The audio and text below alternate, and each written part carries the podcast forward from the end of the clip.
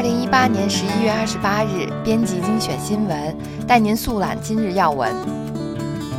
政治新闻：《纽约时报》报道，金钱和军力为中国扩大全球影响力铺平道路。从埃及沙漠到南中国海，从巴尔干半岛到东南亚，北京利用投资扩大地缘政治影响力，同时在各个战略要地扩大军事存在，试图重写贸易、外交和安全规则，挑战自由民主秩序。纽约时报报道，台湾向选民提出十个问题，得到了一些意外的答案。台湾选民对同性婚姻表达了压倒性的反对意见。奥运证明公投也以失败告终。这些公投的结果也许令许多年轻人感到震惊和愤怒，但公投本身对台湾来说有着更大的意义。《华尔街日报》报道。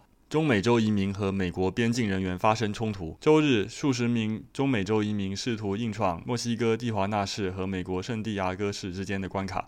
被美国边境巡逻人员用催泪瓦斯驱散。墨西哥方面随即表示将驱逐强行进入美国的移民。目前，数千名中美洲移民在蒂华纳一个体育场扎营，等待美国审批他们的庇护申请。而蒂华纳一些居民则担心移民将滞留该市，希望将其送回中美洲国家。随着移民获得庇护的希望越发渺茫，边境局势越发紧张。《华尔街日报》报道，白宫高级顾问库德洛对本周习特会表示怀疑。一名白宫高级顾问周二对美国政府特朗普与中国国家主席习近平将于本周末举行的会晤表示担忧，暗示两位领导人或无法解决两国之间不断升级的贸易争端。《金融时报》社评：黑海紧张局势升级的背后。对普京和波罗申科来说，紧张局势有限度的升级，至少有利于转移民众对国内问题的注意力。西方应防止吞并克里米亚事件重演。美国之音的报道。担心美军丧失优势，美议员反对削减2020财年军费预算。美国国会参议院军事委员会星期二在听证会上反对削减2020财年的军费预算。在此之前，国会授权的一个国防委员会公布报告说，美国国家安全面临危机，却逐渐丧失军事优势，未来有可能会输掉对中国或俄罗斯的战争。经济新闻，《华尔街日报》报道。全球最昂贵房地产市场现降温迹象，香港房地产市场只涨不跌的势头最近开始逆转，这个全球最昂贵的房地产市场有可能正迈向熊市。华尔街日报：特朗普施压通用 CEO 应停止在华生产汽车。通用汽车公司周一宣布，计划裁员至多一万四千八百人，并将停止几家北美工厂的生产。这是十年前踏上破产重整之路的通用汽车首次大幅减产。目前，该公司正在努力调整，以适应乘用车需求下滑局面。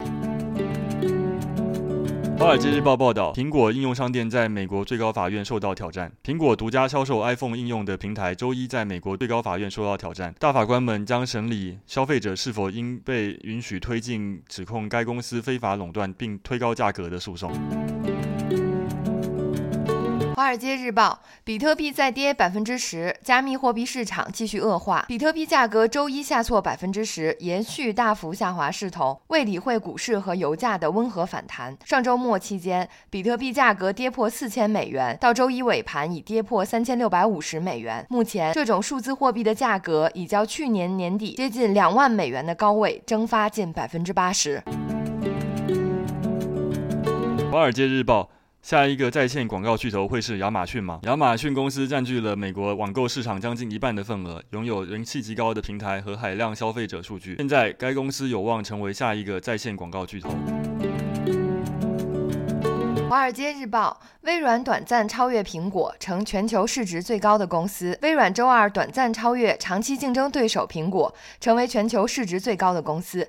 这反映出投资者对微软在首席执行长纳德拉带领下实现复兴的信心，也反映了苹果面对旗下最赚钱产品 iPhone 销售放缓所做的调整。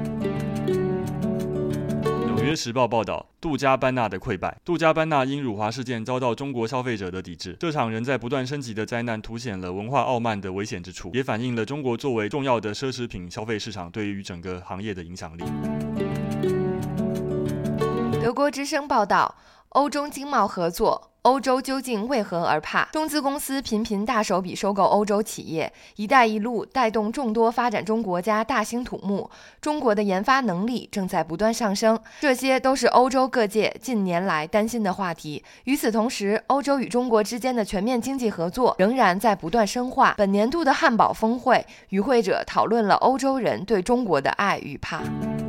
社会文化新闻。《纽约时报》报道，中国科学家宣布世界首例基因编辑婴儿诞生。研究者贺建奎称，这对双胞胎能抵抗艾滋病病毒的感染，但并未提供任何知识性证据或数据。此举引发有关科学伦理的担忧。一百二十二名中国科学家发表联署声明，称其疯狂。RFI 法国国际广播电台。中共公布改革开放杰出贡献一百人，独漏李嘉诚。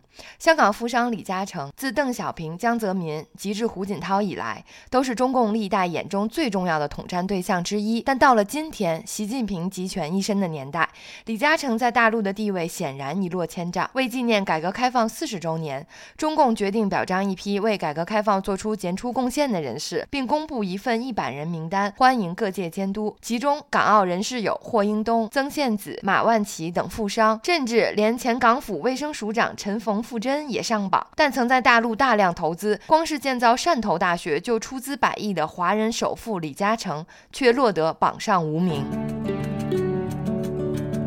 RFI 法国国际广播电台，两位八零后对中美贫困地区的印象调查。第二十一届蒙特利尔纪录片电影节十一月十八日闭幕，反映美国南部农民生活的纪录片《黑尔县》京城精细获主竞赛单元国际长片大奖。它和同一单元里一部记录中国南部农村生活的纪录片《自画像四十七公里斯芬克斯》一起，为人们提供了两份不同的田野调查样本，让世人更清晰地了解中美两大国的真实情况。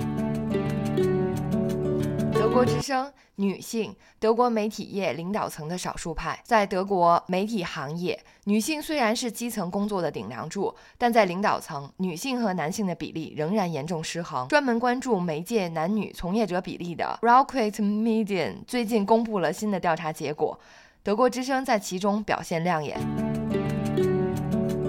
朝日新闻报道，优衣库导入新制度，社员同性伴侣也可享有配偶劳保福利。开设优衣库的迅销集团将导入一项制度，社员的同性伴侣认可为配偶，在劳保福利方面与异性伴侣享有同等待遇。以日本国内约六万名集团社员为对象，最早将于十二月实施。